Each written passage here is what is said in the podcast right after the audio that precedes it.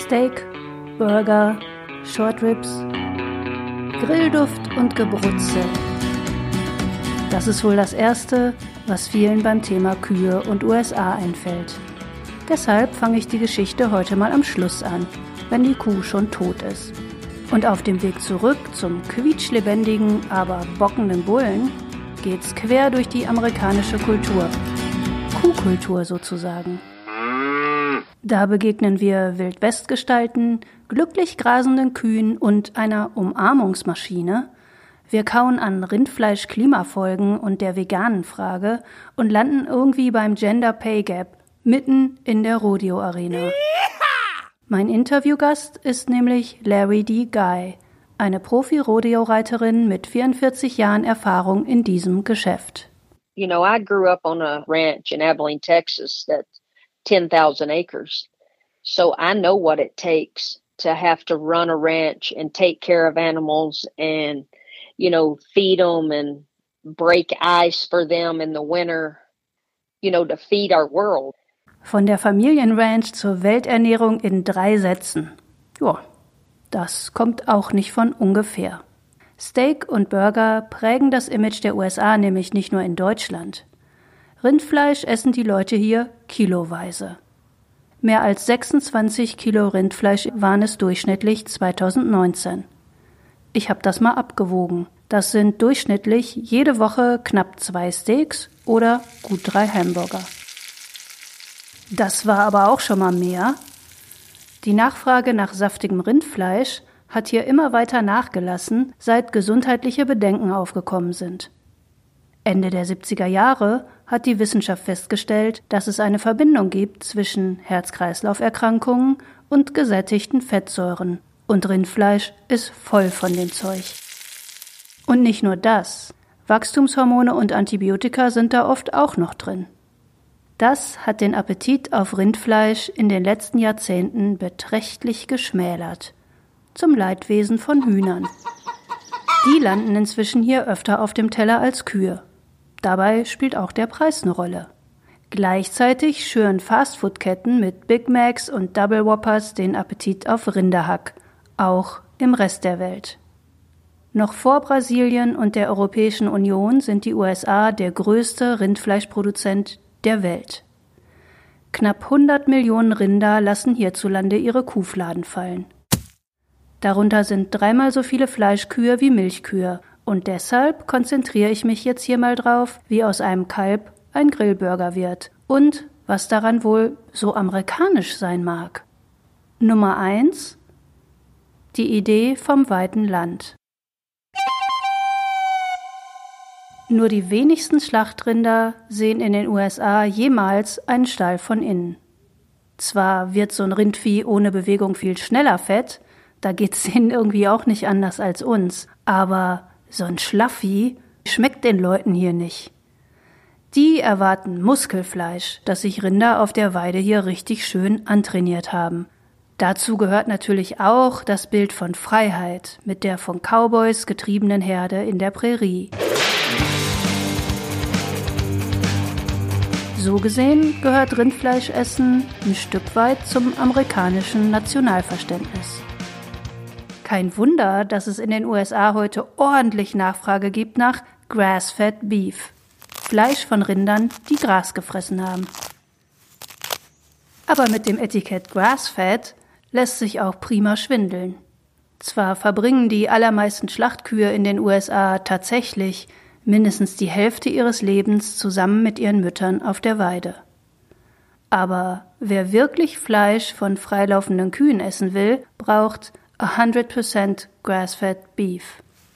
Ansonsten nimmt die Rindfleischproduktion nämlich eine lukrative Abkürzung. Die meisten Ranches schicken ihre Rinder für die letzten Monate ihres Lebens in sogenannte Feedlots. Das ist eine lange Reihe von Gehegen, in denen die Rinder dann auf Mastfutter umgestellt werden. Da ist nichts mehr mit Gras. Im Feedlot werden sie mit Mais, Soja, Heu und anderen Zutaten fett. Je nach angepeiltem Gewichtszunahmeziel der Woche werden die Rinder in diese oder jene Gruppe geschickt und jedes Gehege kriegt eine Spezialfuttermischung. Auch Vitamine lassen sich da bequem untermischen und Medikamente. Mit Corona haben wir ja alle gelernt, wie prima sich Krankheiten in engen Gruppen verbreiten. Und das ist bei Rindern auch nicht anders. Im Feedlot sind die Tiere zwar immer noch draußen und nicht angebunden oder so, aber so irre viel Platz haben die da nicht mehr. Die Idee, mit weniger Bewegung gehen auch weniger Kalorien verloren.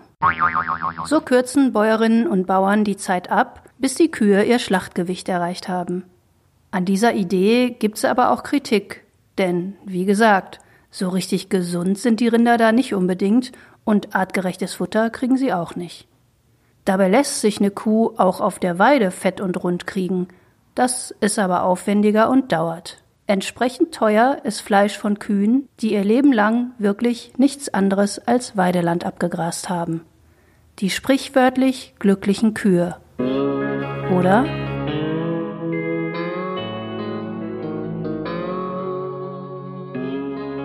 Wenn das Halten und Töten von Tieren in unserer Gesellschaft jetzt schon mal dazugehört, dann kann man das ja zumindest so machen, dass die Tiere nicht unnötig leiden. So würde ich die Haltung von Temple Grandin zusammenfassen. Die 74-jährige Professorin für Tierwissenschaften wollte ich eigentlich auch interviewen, aber sie hat leider nicht zugesagt. Dann erzähle eben ich euch ihre Geschichte. Temple Grandin hat eine ganze Branche verändert und danach sah es in ihrer Kindheit nur wirklich nicht aus. Irgendwas ist mit dem Kind nicht in Ordnung, denken ihre Eltern. Im Alter von zwei Jahren hat Temple Grandin noch nicht mal Mama gesagt. Die Ärzte sagen, sie habe einen Hirnschaden. So dachte man Anfang der 50er Jahre über Autismus. Die Ärzte von damals fanden, dieses Kind ist ein klarer Fall für die Anstalt. Dass Temple Grandin da nicht landet und mit vier Jahren dann auch ihre ersten Worte sagt, das verdankt sie ihrer Mutter. Die steckt nämlich ihre ganze Kohle in Sprachtherapie und intensive Betreuung für ihr Kind. Bei einem Besuch auf der Ranch ihrer Tante entdeckt Grandin dann ihre Liebe zu Kühen. Kühe denken wie ich, in Bildern und nicht in Worten, meint sie. Inzwischen ist sie schon Teenager. Und was Kühe unruhig macht, das kann das autistische Mädchen nur allzu gut verstehen.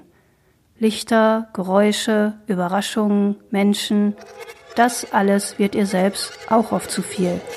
Viel zu viel. Und so liegt das gar nicht mal so fern, die Welt einfach mal durch Kuhaugen zu betrachten. Temple Grandin bemerkt zum Beispiel, dass ein achtlos am Boden vergessener Schlauch für eine Kuh nach Gefahr aussieht. Schlange! Sie beobachtet auch, dass Kühe beim Grasen immer wieder im Bogen zur Herde zurücktrotten. Und sie versteht, dass die Viecher nie auf die Idee kämen, freiwillig einen langen, schnurgeraden Gang entlang zu laufen. Genauso werden Rinder aber zum Beispiel von einem Feedlot zum anderen geleitet oder zu einer tierärztlichen Behandlung. Chute heißt so ein aus Gattern gebauter Gang auf Englisch. Ein bisschen gebückt, mit der Augenhöhe auf Kuhaugenhöhe, läuft Grandin einfach mal selbst durch so einen Chute und guckt, was die Rinder da sehen. Besonders fasziniert ist sie vom sogenannten Squeeze Chute. In Deutschland gibt's sowas ähnliches, das trägt den seltsamen Namen Klauenstand.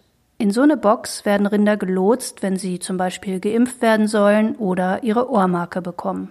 So ein Squeeze Chute sieht aus wie eine große Kiste aus Metallstangen, die sich vorne und hinten schließen lassen. Eine Kuh passt da so gerade eben rein. Arsch auf Eimer sozusagen. In diesem engen Gestänge sind die Tiere so fixiert, dass sie weder nach Menschen treten können, noch sich selbst verletzen können. Praktisch. Und auch ein bisschen fies, oder? Das dachte ich jedenfalls.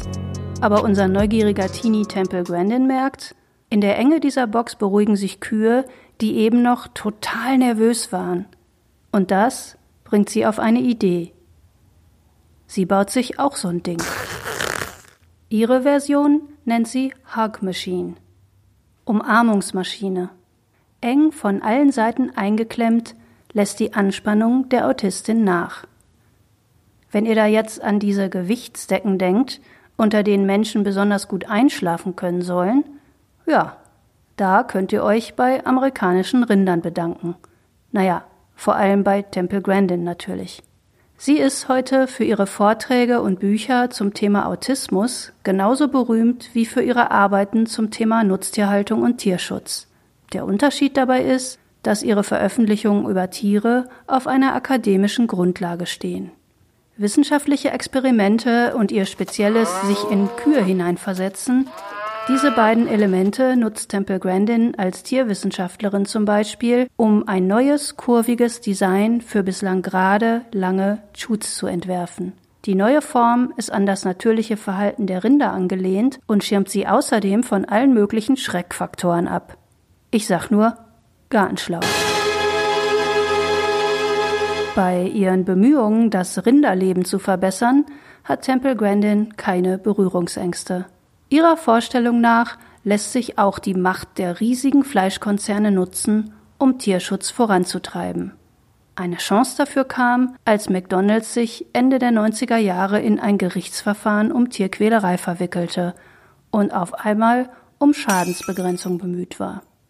Temple Grandin sollte McDonald's jetzt dabei beraten, wie Inspektionen den Tierschutz bei den McDonald's Zulieferfirmen verbessern können. Dafür entwickelt Grandin ein Punktesystem, mit dem sich das Tierwohl bewerten lässt. Und zwar mit ganz klaren Ja- oder Nein-Standards, ohne Deutungsspielraum oder Mauschelei-Schlupfloch. Zum Beispiel ist Matsch in den Feedlots ein Gesundheitsproblem für Rinder und in Grandins Bewertungsschema zählen die Leute einfach, hat das Rind dreckige Beine, ist auch der Bauch dreckig oder die Seiten sogar, oder ist es ganz sauber und das ist nur eine von vielen Fragen in Grandins Q-Kontrollkatalog. Obendrein macht sie Empfehlungen für einfache Verbesserungen. Zum Beispiel erklärt sie den Schlachthöfen, dass rutschfeste Gummimatten verhindern, dass die Rinder sich auf ihrem letzten Weg die Knochen brechen. Wie viele Tiere stolpern, ist natürlich auch ein Kontrollpunkt.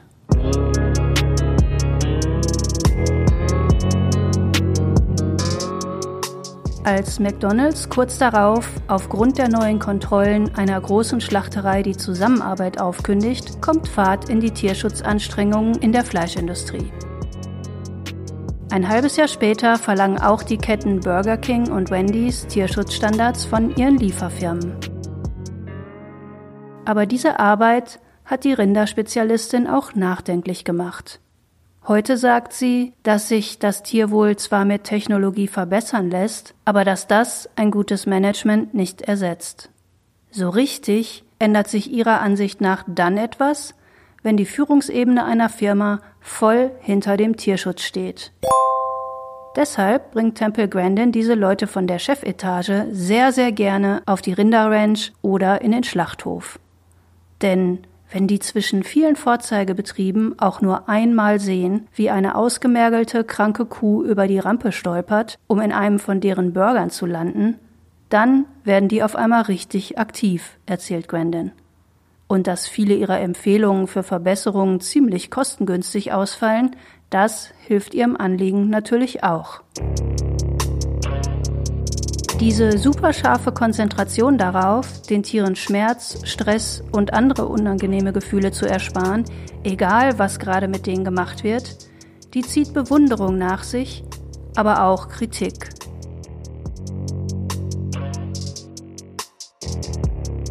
Zum Beispiel kommt immer wieder die Frage auf, ob Temple Grandin mit ihren Standards bloß geholfen hat, das Image der Branche aufzupolieren, nach dem Motto was wir hier machen, ist alles total okay für die Tiere. Wir haben doch den Segen der Fachfrau. Eine andere Kritik ist, dass sie vielleicht aus Versehen dabei geholfen hat, den Großschlachtereien und Ranches ihr Geschäft zu vereinfachen, sodass noch mehr Viecher in Massenabfertigung gehalten und preisgünstig geschlachtet werden können. Fakt ist, unsere Kuhflüsterin aus der Umarmungsmaschine hat eine ganze Branche verändert. Die Mehrheit der Schlachthöfe in den USA nutzt heute eine von Temple Grandin entwickelte Technologie, mit der Rinder ohne Schrecken in den Tod gehen sollen. Ohne Schrecken in den Tod gehen? Das geht mir sehr schwer über die Lippen, so verkorkst ist das. Dahinter steckt eine Auffassung von Temple Grandin, die ich vorhin ja schon angetippt hatte. Wenn das Halten und Töten von Tieren in unserer Gesellschaft nun schon dazugehört, dann kann man das ja zumindest so machen, dass die Tiere nicht unnötig leiden. Das sehen aber nicht alle Leute in den USA so, also dass das Halten und Töten von Tieren unbedingt dazugehören soll. Die essen gar keine toten Tiere und auch keine lebendigen, also die gucken auch keine Auster unter die Schale. Sie essen vegetarisch oder vegan also auch ohne Milch, Eier, Käse und Konsorten. Gar kein Fleisch zu essen klingt nach einer logischen Lösung, löst aber immens emotionale Debatten aus, aufgebauscht zu einem Kulturkampf. Die Sachinformationen müssen da dann leider oft draußen bleiben. Und spätestens, wenn es dabei nicht nur um Tierschutz, sondern auch um Umweltschutz geht, führt ein Logikfehler den Streit ums Fleischessen an. Den habe ich aber erst entdeckt, nachdem ich mir angeguckt habe, was zur Rinderhaltung eigentlich alles dazugehört.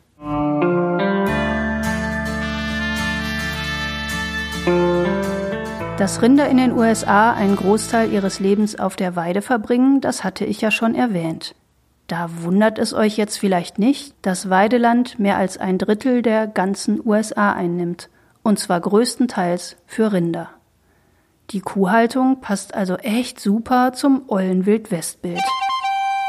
Anders ausgedrückt, Rinderhaltung in den USA verbraucht unglaublich viel Platz. Und der fehlt für Wälder, Wildtiere und Wildpflanzen. Dieser Platzmangel gilt als Hauptgrund für das massenhafte Artensterben.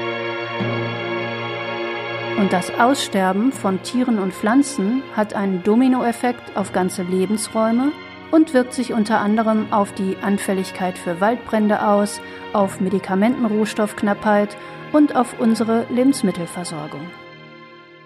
Und die verbliebenen Arten wanzen sich näher an Menschen ran. Da klauen umherschweifende Kojoten oder Bären dann halt Hündchen aus den Vorgärten. Puh, das sind aber ganz schön viele Probleme, die der Landverbrauch von Rindern auslöst. Und Weideflächen sind nur ein Teil der Rinderlandrechnung. Richtig viel Platz verbrauchen auch die Felder, auf denen das Mastfutter angebaut wird. Soja und Mais. Dafür ist das Heartland der USA berühmt, also Bundesstaaten wie Iowa, Illinois, Nebraska und Indiana. Über hunderte Kilometer kein Haus in Sicht. Kaum Vogelgesang, dafür das Röhren von Flugzeugen, die Dünger und Unkrautgift versprühen. Nur der Maisanbau allein verbraucht in den USA eine Fläche, auf die das ganze Land Belgien passen würde, und zwar mehr als zwölfmal. Von dem ganzen Mais aus Belgien mal zwölf kommt aber nur ein kleiner, kleiner Teil auf den Teller, nämlich nur ungefähr ein Zehntel. Im Viehfuttertrog landet mehr als viermal so viel Mais und der Rest geht in die Chemie- und Ölindustrie. Auch in Europa wird übrigens ganz viel Getreide von vornherein als Tierfutter angebaut. Und das läppert sich. Alle Kühe der Welt zusammen nehmen im Moment so viel Land in Anspruch wie ganz Nord- und Südamerika zusammen. Stellt euch das mal bildlich vor. Ganz Amerika also alles von Alaska bis Kap Horn. Ohne New York, Rio de Janeiro und Silicon Valley, ohne Amazonas-Regenwald und Yellowstone National Park, ohne Einkaufszentren, Avocadofarmen und Flugzeugfabriken. Nur Mähdrescher und Schlachthöfe, Weiden und Tierfutterfelder. Das ist gerade unsere weltweite Rinderrealität. Und Rinder verbrauchen nicht nur viel Land- und Feldfrüchte, sondern auch sehr viel Wasser. Gar nicht so pralle in einem Land wie den USA, das immer öfter mit Dürre zu kämpfen hat. Und dann kommt aus den Kühen ja auch wieder was raus. Wiederkäuer produzieren in ihren Mägen leider eine ganz schön erkleckliche Menge Treibhausgas Und das steigt dann in die Atmosphäre auf und trägt zur Erderwärmung bei. Deshalb hat Rindfleisch eine unglaublich schlechte Klimabilanz. Als ziemlich große Wiederkäuer rülpsen die nämlich richtig viel Treibhausgas zusammen. Darum ist die Frage, was wir essen, ein zentraler Punkt beim Klimaschutz. Und einer, bei dem jeder Mensch sofort was tun kann. Aber das bedeutet nicht, entweder vegan oder gar nicht. Jetzt komme ich zurück auf den Logikfehler, den ich vorhin angetippt habe. Dieses Entweder-oder-Denken ist Käse. Klar, die Burgertruppe gegen die Veggie-Burger-Truppe, das funktioniert ganz prima in einem Kulturkrieg. Aber es bedeutet den völligen Verzicht auf Sachargumente. Pflanzen zu essen statt Fleisch ist zwar immens wirksam, um die Erderwärmung zu verlangsamen und diese ganzen anderen Umwelteffekte zu verbessern. Aber das heißt eben nicht, dass das nur dann was bringt, wenn es bei jeder einzelnen Mahlzeit durchgezogen wird. So ähnlich wie Fahrradfahren auch nicht nur dann Kalorien verbringt, wenn ich an der Tour de France teilnehme, sondern auch, wenn ich ganz gemächlich zum Supermarkt radle. Jede Menge Studien haben in Zahlen gefasst, was jedes bisschen Pflanze statt Fleischessen so ausmacht. Zum Beispiel, wer nur einmal pro Woche ohne Fleisch auf dem Teller auskommt, spart 3,5 Kilo CO2. Würde da jetzt die ganze Welt mitmachen und alle Menschen würden einmal pro Woche vegetarisch essen, dann würde uns das mindestens eine Gigatonne Treibhausgase einsparen. Das hat die Johns Hopkins Universität ausgerechnet. Wer eine Gigatonne Treibhausgasausstoß mit dem Auto schaffen will, braucht dazu 273 Millionen Stück. 273 Millionen Autos, das sind locker fünfmal so viele, wie in ganz Deutschland zugelassen sind. Für einen Tag pro Woche ohne Steak und Schinken würde also so viel weniger Treibhausgas in die Atmosphäre wabern wie fünfmal deutsche Autobahnkultur. Da müsste aber jeder Mensch mitmachen und das ist bisher nur graue Theorie. Praktisch hat diese Idee in den USA Schule gemacht mit dem Meatless Monday, also einem fleischfreien Tag pro Woche, dem Montag. Den Meatless Monday kennen so manche Kinder vom Mittagessen in der Schule, aber da machen auch Unternehmen mit. Andere trommeln für den Veganuary, eine 31 Tage Neujahrs-Challenge für Leute, die auf sowas stehen. Und es hilft sogar, statt Rindfleisch Huhn zu essen. In den Shownotes hänge ich euch mal einen Link zur Klimabilanz verschiedener Tierprodukte. Klar, komplett vegetarisch zu essen ist und bleibt noch viel, viel wirksamer und vegan dann noch ein Stückchen mehr. Aber es lässt sich schon sagen, jedes Mal, wenn ein Mensch sich gegen Steak und Burger entscheidet, verbessert der ein bisschen das Klima, die Umwelt und die eigene Gesundheit. Ganz einfach eigentlich. Wieso führt so ein Vorschlag dann bloß zu so heftigen Reaktionen? Ja, da muss ich zugeben, ich weiß es auch nicht. Ich weiß aber, dass ich jetzt mehr so über Fakten gesprochen habe was ich bisher ausgeklammert habe? Die Gefühle. Und ich habe das Gefühl, die Kuh ist in den USA zwar vielleicht nicht so ausgesprochenermaßen heilig wie in Indien, aber da hängt schon eine Idee von Amerika dran. The most recognized hat in the world is a cowboy hat. It doesn't matter where you go, everybody knows what a cowboy hat is. Den Cowboyhut kennt die ganze Welt sagt Larry D. Guy. Wenn sie vom Pferd aus in Windeseile ein Lasso um einen Rinderhals schwingt, dann trägt sie auch so einen Hut. Das Urmodell des Cowboyhuts hat John Batterson Stetson im Jahr 1856 gemacht. Boss of the Plains heißt das Modell. Es ist aus wasserdichtem Filz, schützt vor Sonne, Regen und Schnee und ist damit perfekt für den Job. Einen Cowboy-Hut trugen Wildwest-Legenden wie Buffalo Bill Cody und Annie Oakley auch bei ihren Shows. Damit sind die sogar durch Deutschland getourt. Da hat Annie Oakley dann dem Kronprinzen und späteren Kaiser Wilhelm II. die Asche von der Zigarette geschossen.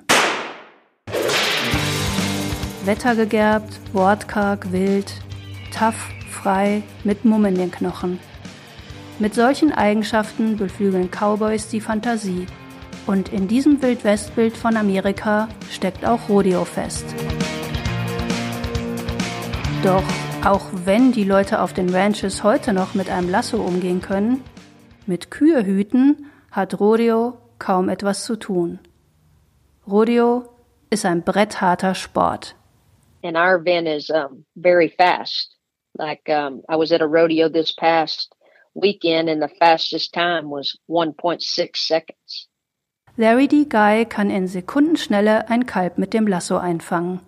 Bei ihrem ersten Rodeo war sie sechs Jahre alt. Jetzt ist sie 50 und gerade erst wieder von einem Rodeo zurück. Larry D's Rodeo-Disziplin heißt Breakaway Roping. Da rennt ein Kalb in die Arena und Larry D sprintet mit ihrem Pferd und ihrem Lasso hinterher. Sie wirft dem Kalb zwar eine Schlinge um den Hals, aber sie fängt es nicht. Ihr Seil hängt nur an einem dünnen Faden am Sattelknauf. Wenn der Faden reißt, stoppt die Zeit. Und darum geht's. Generell ist Rodeo aufgeteilt in Wettbewerbe auf Zeit und Wettbewerbe mit einer Jury. Die bewertet bei den sogenannten Rough Stock Events, wie gut sich die SportlerInnen auf bockenden Pferden oder Rindern halten. Auf Zeit geht es dagegen beim Breakaway Roping oder beim Team Roping, wo zwei ReiterInnen ein Rind mit zwei Lassos festsetzen. Tausende solcher Wettbewerbe gibt es jedes Jahr in den USA. Oft dauern sie mehrere Tage und ziehen ein Publikum von weit her an. Viele Rodeos werden sogar im Fernsehen übertragen. Wie weit die Rodeo-Begeisterung über die Prärie hinausreicht, erzählt mir Larry D. Guy. Sie hat das Lassoschwingen auch schon mitten in der Großstadt New York unterrichtet, in Australien und in Schweden. It's funny that there's so many people that that really love rodeo. Was mexikanische Ranchhelfer im frühen 19. Jahrhundert als Zeitvertreib sahen, ist heute ein Profisport und Volksfest in einem. Um die Rodeos herum finden Paraden und Tanzabende und Cowboy- oder Cowgirl-Schönheitswettbewerbe statt. Es gibt Kirmes und Konzerte mit Top-Acts von Carrie Underwood bis Cardi B. Für so manche Orte sind Rodeos eine wichtige Einkommensquelle. Hotels und Restaurants füllen sich, Spezialgeschäfte machen Umsatz, Tankstellen erst recht. Auch Großkonzerne sehen Rodeo als prima Gelegenheit. Sie sponsern Großveranstaltungen und werben dort für Jeans, Geländewagen und Bier. Mittendrin kämpfen die Rodeo-Profis um Preisgelder. 48 Millionen Dollar Preisgelder regnete es 2017 allein bei der Professional Rodeo Cowboys Association, das ist quasi die Bundesliga unter den Rodeos. Die PCRA allein veranstaltet rund 650 Rodeos pro Jahr und sie ist längst nicht die einzige Liga. Es gibt Regional- und Spezialveranstaltungen, Native American Rodeo, Black Rodeo, Women's Rodeo, Gay Rodeo, College und High School Rodeo. In den Ergebnislisten ist mir was aufgefallen. Auch bei kleineren Rodeos steht immer dabei, wie viel Geld die Sportlerinnen und Sportler gewonnen haben. Und erst im Gespräch mit Larry D steige ich dahinter, warum eigentlich? You know, so many sports you get paid to perform and we have to perform and it's a gamble. I mean, we need to win in order to keep going. Im Gegensatz zu anderen Sportarten gibt's beim Rodeo keine Saisonverträge. Niemand wird dafür bezahlt, auf dem Platz zu reiten. Auch die Champions bei diesem Sport sind auf die Preisgelder angewiesen, selbst wenn sie Sponsoring bekommen. Das macht Rodeo finanziell gesehen zum Glücksspiel. Da winken zwar große Geldsummen und Gürtelschnallen aus echtem Gold, aber auf der anderen Seite stehen hohe Kosten. Just know that you're not gonna get a truck and a trailer and a horse and a rope and go rodeo and think you're gonna be a billionaire because you're not. Larry D sagt sowas nicht aus Neid. Ihr Name steht in den Ergebnislisten oft oben, zusammen mit einem dicken Dollarzeichen. Aber wie bei vielen anderen Sportarten muss man sich auch beim Rodeo für das millionenschwere Meisterschaftsfinale erstmal qualifizieren. Und das kommt einem Zirkusleben gleich. Mit ihrem Pferd reist Larry D kreuz und quer durchs Land. Pferdeanhänger, Futter und Benzin, Wohnmobil oder sonst eine Unterkunft, von Versicherungen fangen wir mal besser gar nicht an. Da läppern sich die Kosten auf zwischen 40.000 und 100.000 Dollar im Jahr. Diese Kosten sind für Männer und Frauen gleich, aber die Gewinnchancen nicht. Der amerikanische Frauenrodeo-Verband hat zwar eigene Wettbewerbe aufgebaut und dafür Sponsoren angezogen, aber bei den wichtigen nationalen Rodeo-Meisterschaften in Las Vegas gibt es nur eine einzige Disziplin für die Frauen. Larry D. und ihre Verbündeten von der Women's Professional Rodeo Association finden, dort sollte wenigstens eine zweite Disziplin aufgenommen werden. Allerdings müssten die Preisgelder in einer neuen Frauendisziplin mit den anderen mithalten.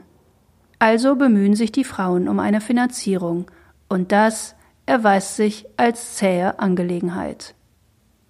Aber sowas ist Larry D. Guy gewohnt. Sie musste sich schon als junges Mädchen echt durchbeißen. When I was a young girl, um, all I really wanted to do was rope. And, you know, I was told that trying to make a living as a girl roping was not something you could do. And obviously, I wanted to prove them wrong. Damals glaubte niemand, sie könnte mal vom Rodeo leben. So als Frau.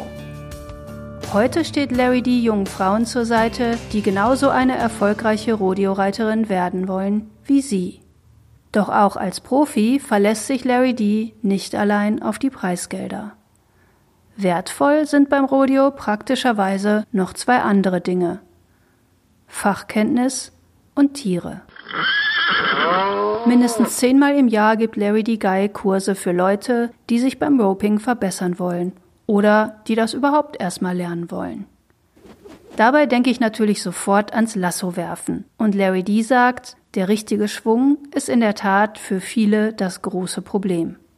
Bei ihr kriegen selbst Fortgeschrittene kein Kalb in die Schlinge.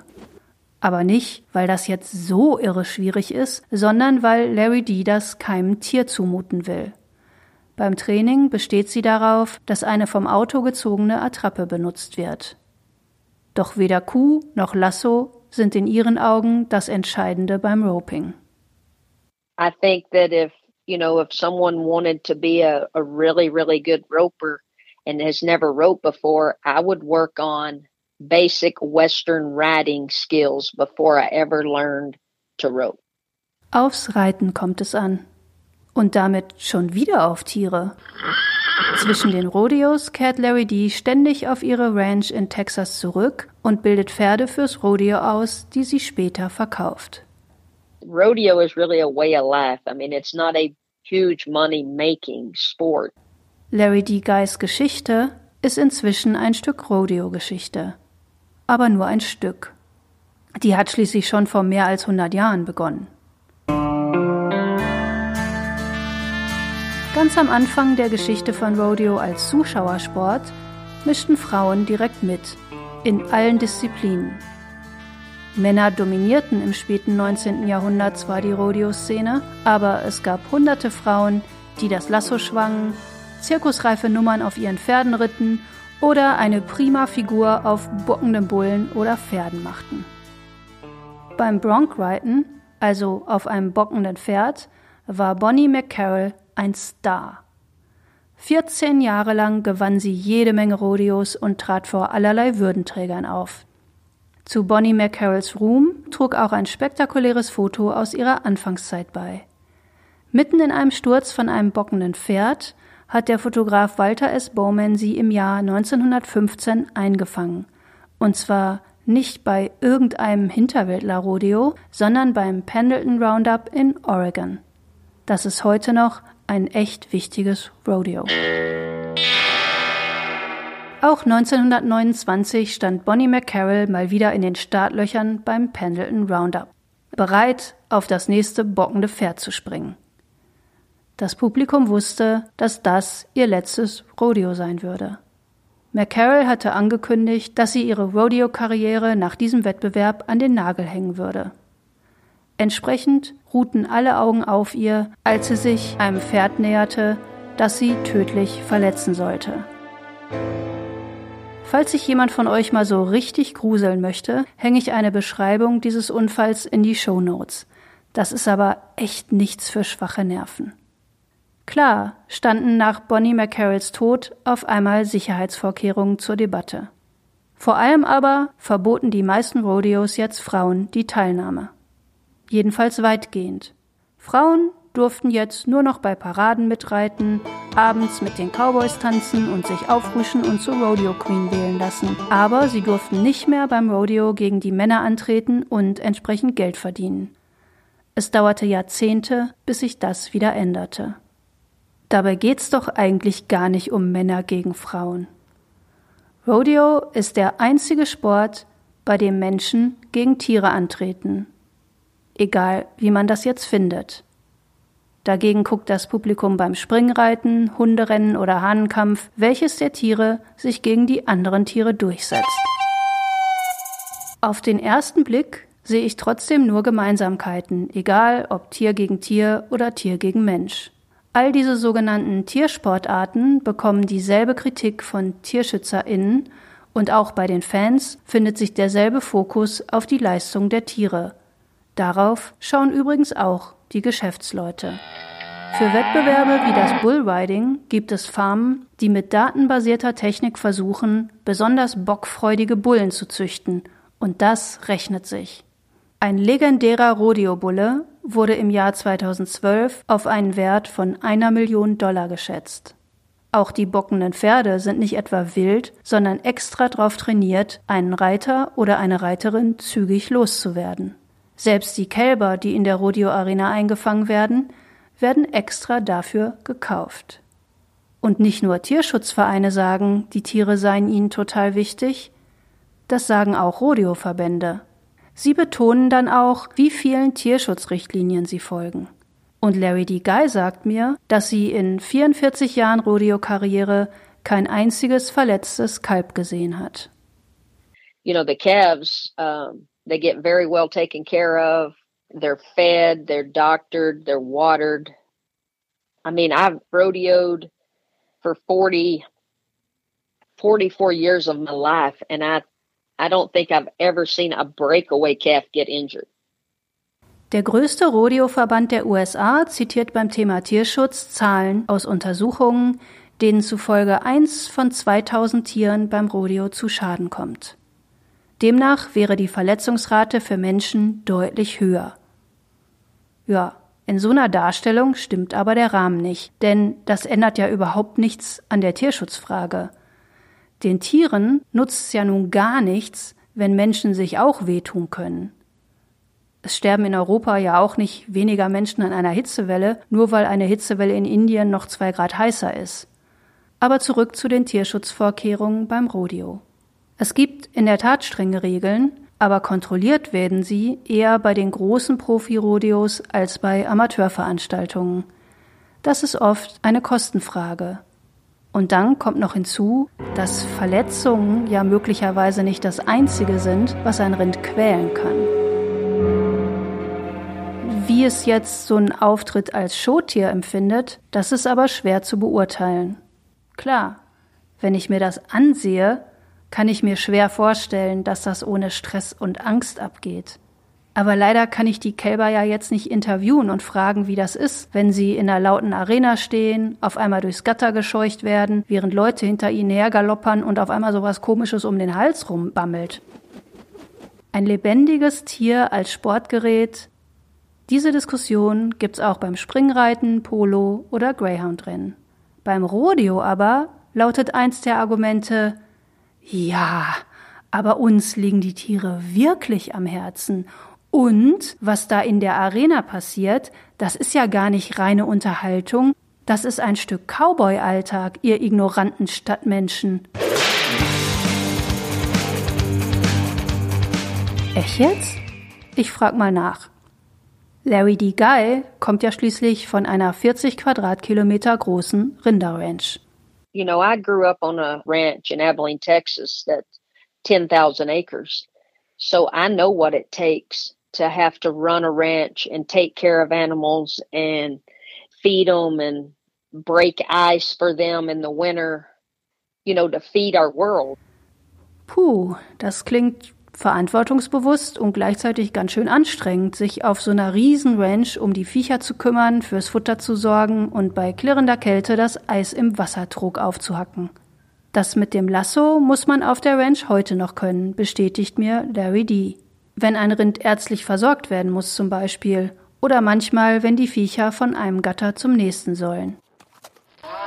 Solche Details walzen Rodeo-Verbände mächtig aus. Diese Cowboy-Praktiken seien ganz tief in der amerikanischen Kultur verankert, heißt es dann. Und deshalb sei es so wichtig, sie zu bewahren. Durch Rodeo natürlich.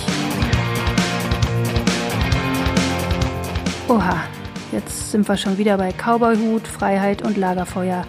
Im Reich der Waldfeen und Poltergeister, wo nichts greifbar ist und auch die Argumente wie nasse Seife rumglitschen. Hier ist meine steile These fürs Kuhkultur Rumgeglitsche. Beim Rodeo wird ein kleines Stückchen davon vorgeführt, was viele gerne ausblenden möchten. Nämlich, dass das Steak auf dem Teller Dinge hinter sich haben mag, bei denen nur die wenigsten gern zuschauen oder gar mitmachen möchten. People don't really understand what it takes to be a rancher. People don't understand what it takes to take care of an animal. They might have a dog in their backyard, but they have no idea what it takes to, you know, take care of, you know, thousand head of cattle. Da hat sie wohl recht, zumindest in meinem Fall. Ganz vieles weiß ich immer noch nicht über Rinder in den USA. Boah, muss ich wohl noch andere Folgen machen. Und ihr könnt auch was machen. Wenn euch diese Folge gefallen hat, denkt doch mal kurz nach, wem ihr sie schicken könntet. Und macht das. Auch eine schnelle Bewertung in eurem Podcatcher hilft anderen Leuten, Notizen aus Amerika überhaupt erstmal zu finden. Und Ihr könnt natürlich auch was machen, das direkt die Probleme und Fragen aus dieser Folge anpackt. So, und jetzt mache ich mal was Neues.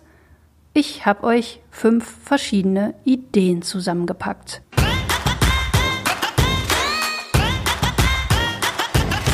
Nummer eins: Pflanzen futtern. Ab und zu, an einem festen Wochentag oder immer mehr. Mal Pilzbrühe statt Rindersud, Veggie-Burger-Test essen beim Grillabend und so weiter. Nummer zwei: Fleischeslust steuern. Statt Rind und Lamm lieber Huhn und Hering. Wenn ihr das am Esstisch clever begründen wollt, findet ihr in den Shownotes Material zum Ökofußabdruck verschiedener Fleischarten. Nummer drei: Extrawurst verlangen. Setzt euch dafür ein, dass es wenigstens ein vegetarisches Gericht gibt in eurem Lieblingsrestaurant, in eurer Kantine, bei eurer nächsten Party. Nummer 4. Schweigen brechen. Wenn ihr in dieser Folge bei irgendeinem Punkt gemerkt habt, ey, das ist mir echt wichtig, dann redet drüber in eurem Bekanntenkreis und in der Familie. Ganz egal, ob euer Herzensthema gerade Tierschutzethik ist oder Gleichberechtigung oder der Zusammenhang von Essen und Klimaschutz. Nummer 5. Wunschkonzert. Blast euren Politikerinnen und Politikern den Marsch. Sucht euch die Abgeordneten aus eurem Wahlkreis im Bundestag und Landtag und in der Ortsverwaltung raus und dann ruft da an oder geht in die Sprechstunde oder schreibt denen. Denn ohne dass ihr euch bei denen meldet, wissen die nicht, ob euch artgerechte Tierhaltung wichtig ist oder welche Sorgen ihr in puncto Landverbrauch und Artenschutz habt oder wie ihr euch eine gerechte Bezahlung vorstellt. Mich würde jetzt noch eure Vorstellung davon interessieren, ob ich das hier so weitermachen soll. Also ein paar Sachen ans Ende stellen, die ihr einfach mal selber machen könnt. Schreibt mir eure Meinung als Kommentar auf notizenausamerika.de. Auf der Website findet ihr wie immer auch jede Menge weiterführende Links zum Thema dieser Folge.